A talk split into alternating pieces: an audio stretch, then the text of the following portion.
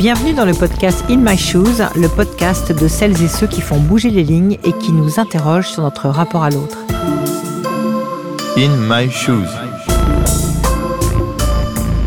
Aujourd'hui, notre épisode s'intitule L'invisibilité des origines dans les médias, la littérature, le cinéma et en entreprise, pour essayer de déconstruire les stéréotypes autour des origines ethniques, sociales ou académiques. S'il y avait plus de diversité, plus de représentation, etc., on grandirait avec une autre façon de penser euh, qui ferait qu'on n'ait pas besoin de déconstruire quoi que ce soit à l'âge adulte. C'est Carole Beneba qui nous rejoint et nous guide dans cette réflexion. Carole a travaillé pendant 17 ans dans de grandes entreprises internationales et a eu une révélation à la naissance de son fils.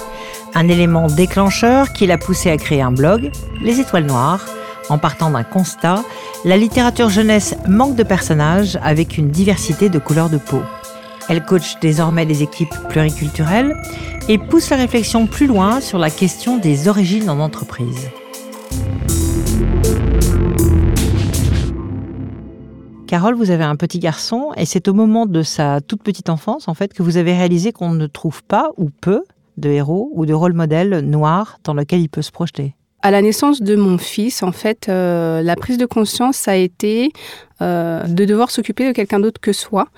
Et euh, quand je suis devenue maman, en fait, j'ai commencé à me poser beaucoup de questions sur sa construction, la manière dont j'allais l'élever et comment il était représenté, comment lui il allait se percevoir quand il allait grandir.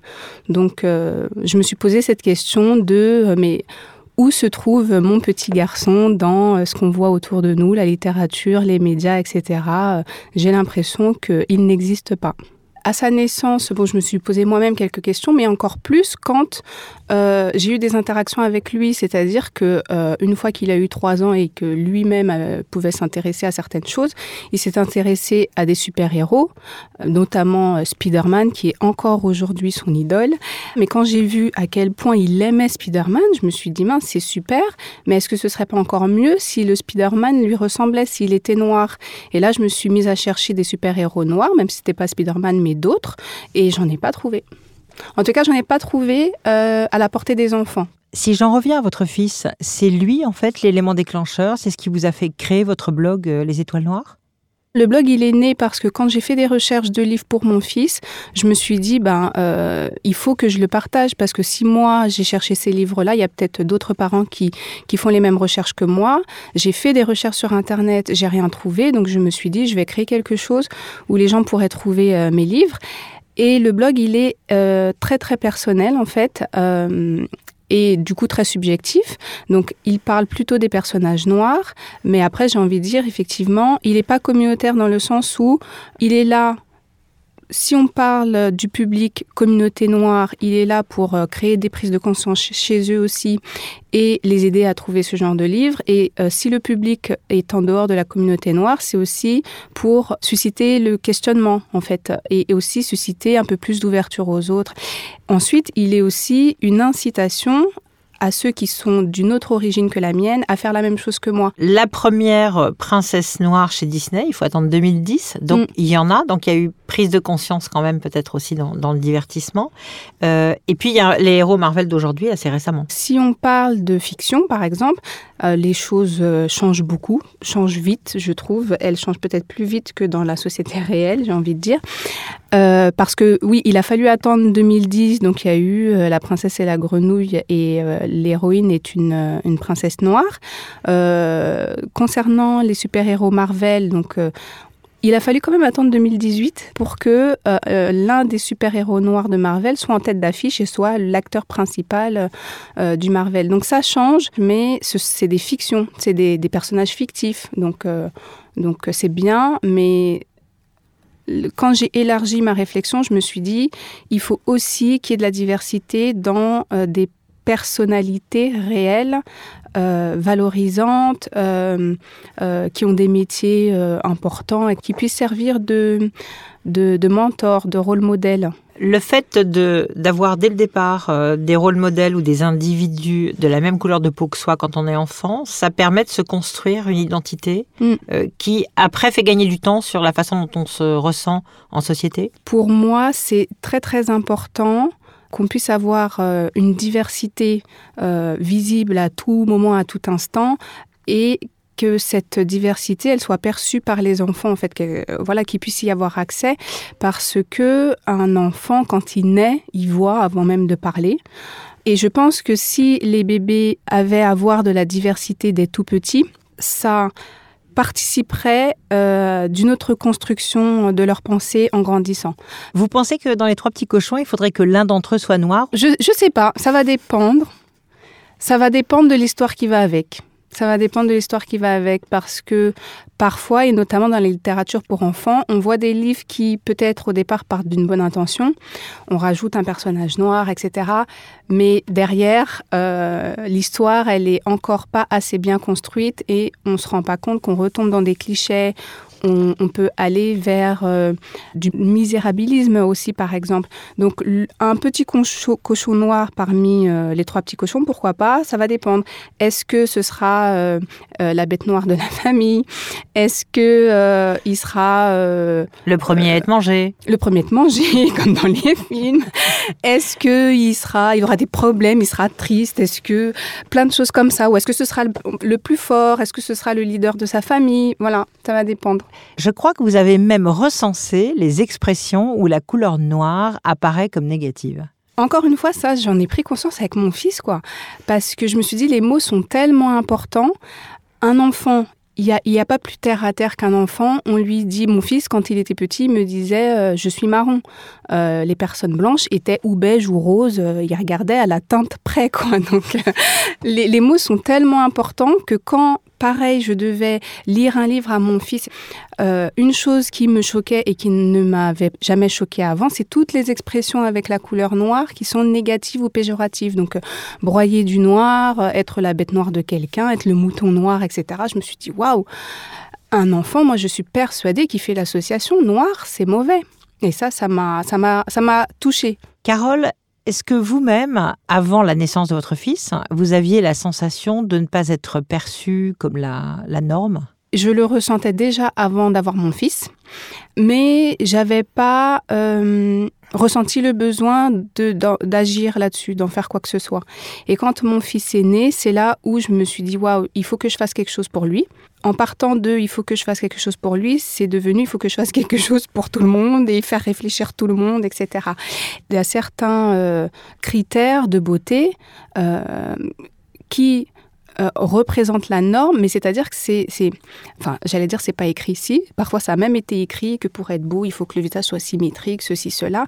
Et même quand c'est pas écrit, euh, les personnes le ressentent. Une petite fille noire, elle comprend très vite que être belle, c'est avoir les cheveux lisses, la peau claire, les traits fins, ce qui correspond pas euh, aux critères physiques de tout le monde. Carole, s'il y avait une visibilité des origines un peu plus diversifiée dans la société, vous pensez que ça redéfinirait la notion de norme? Alors, s'il y avait euh, une visibilité hein, de, de la diversité des origines, et euh, j'ajouterais aussi qu'il faudrait que ces représentations soient valorisantes.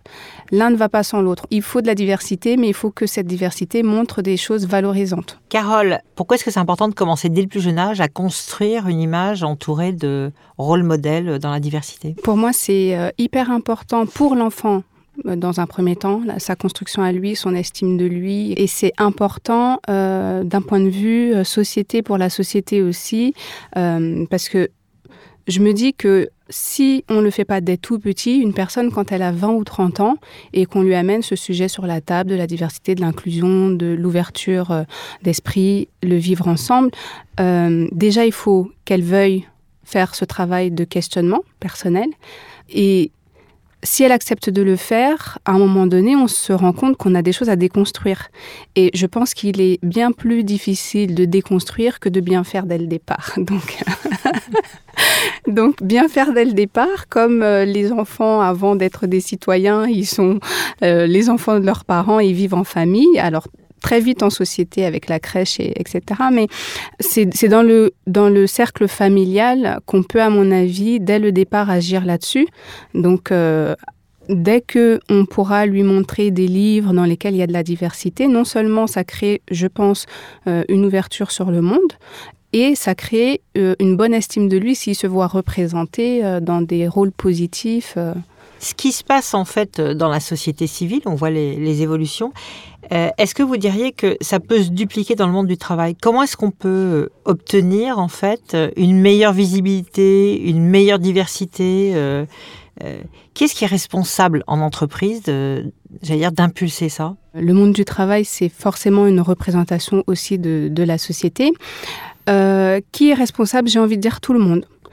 Alors, oui, chacun a sa part à jouer. Je pense que par exemple, les, collaborateurs et les potentiels candidats, les, personnes qui candidatent pour des postes, ils ont la responsabilité de ne pas se censurer, c'est-à-dire aller oser postuler pour des postes où on les attend pas, prendre confiance en eux, euh, essayer de, casser leurs croyances euh, sur, euh, sur leurs capacités ou sur ce qu'on va penser d'eux.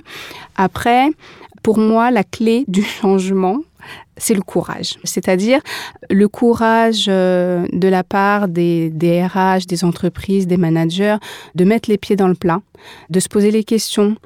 Euh, le courage d'écouter les personnes concernées. Il faut donner la parole aux personnes concernées pour comprendre. Euh, le courage de mettre en place des vraies actions dans l'entreprise pour que ça change. Est-ce que vous avez des suggestions pour que les entreprises puissent inclure plus de diversité? Oui, moi je pense qu'il y, a des choses à faire, notamment euh, dans les formations. Euh, oser proposer des formations qui toucheront au sujet de la diversité culturelle, euh, de comment manager une équipe, une équipe multiculturelle par exemple, et que dans cette formation, on inclut un peu de gestion des émotions, parce que c'est un sujet forcément délicat. Donc, euh, je pense que les débats euh, et les formations seront peut-être passionnés.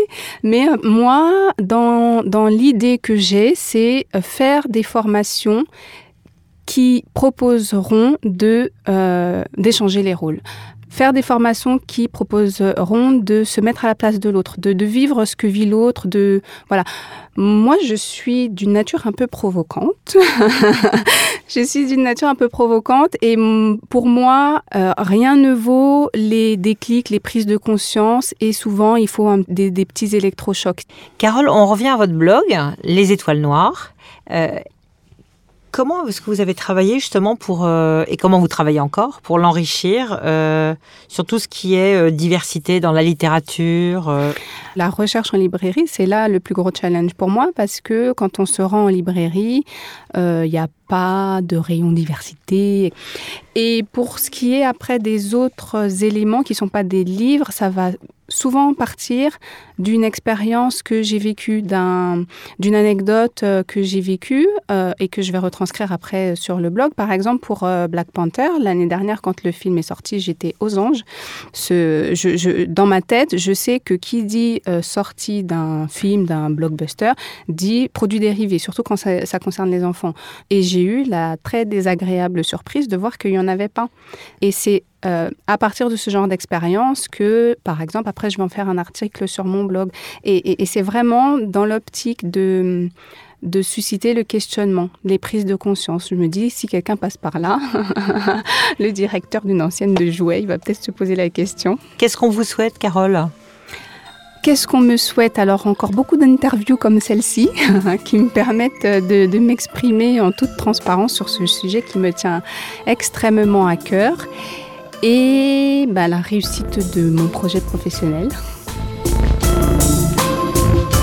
Vous venez d'écouter Carole Beneba dans un épisode d'In My Shoes, le podcast de celles et ceux qui font bouger les lignes et qui nous interrogent sur notre rapport à l'autre. Un podcast proposé par BNP Paribas. N'hésitez pas à nous dire ce que vous en avez pensé en nous laissant vos commentaires sur le site ou sur les plateformes où le podcast est disponible. À bientôt pour un nouvel épisode.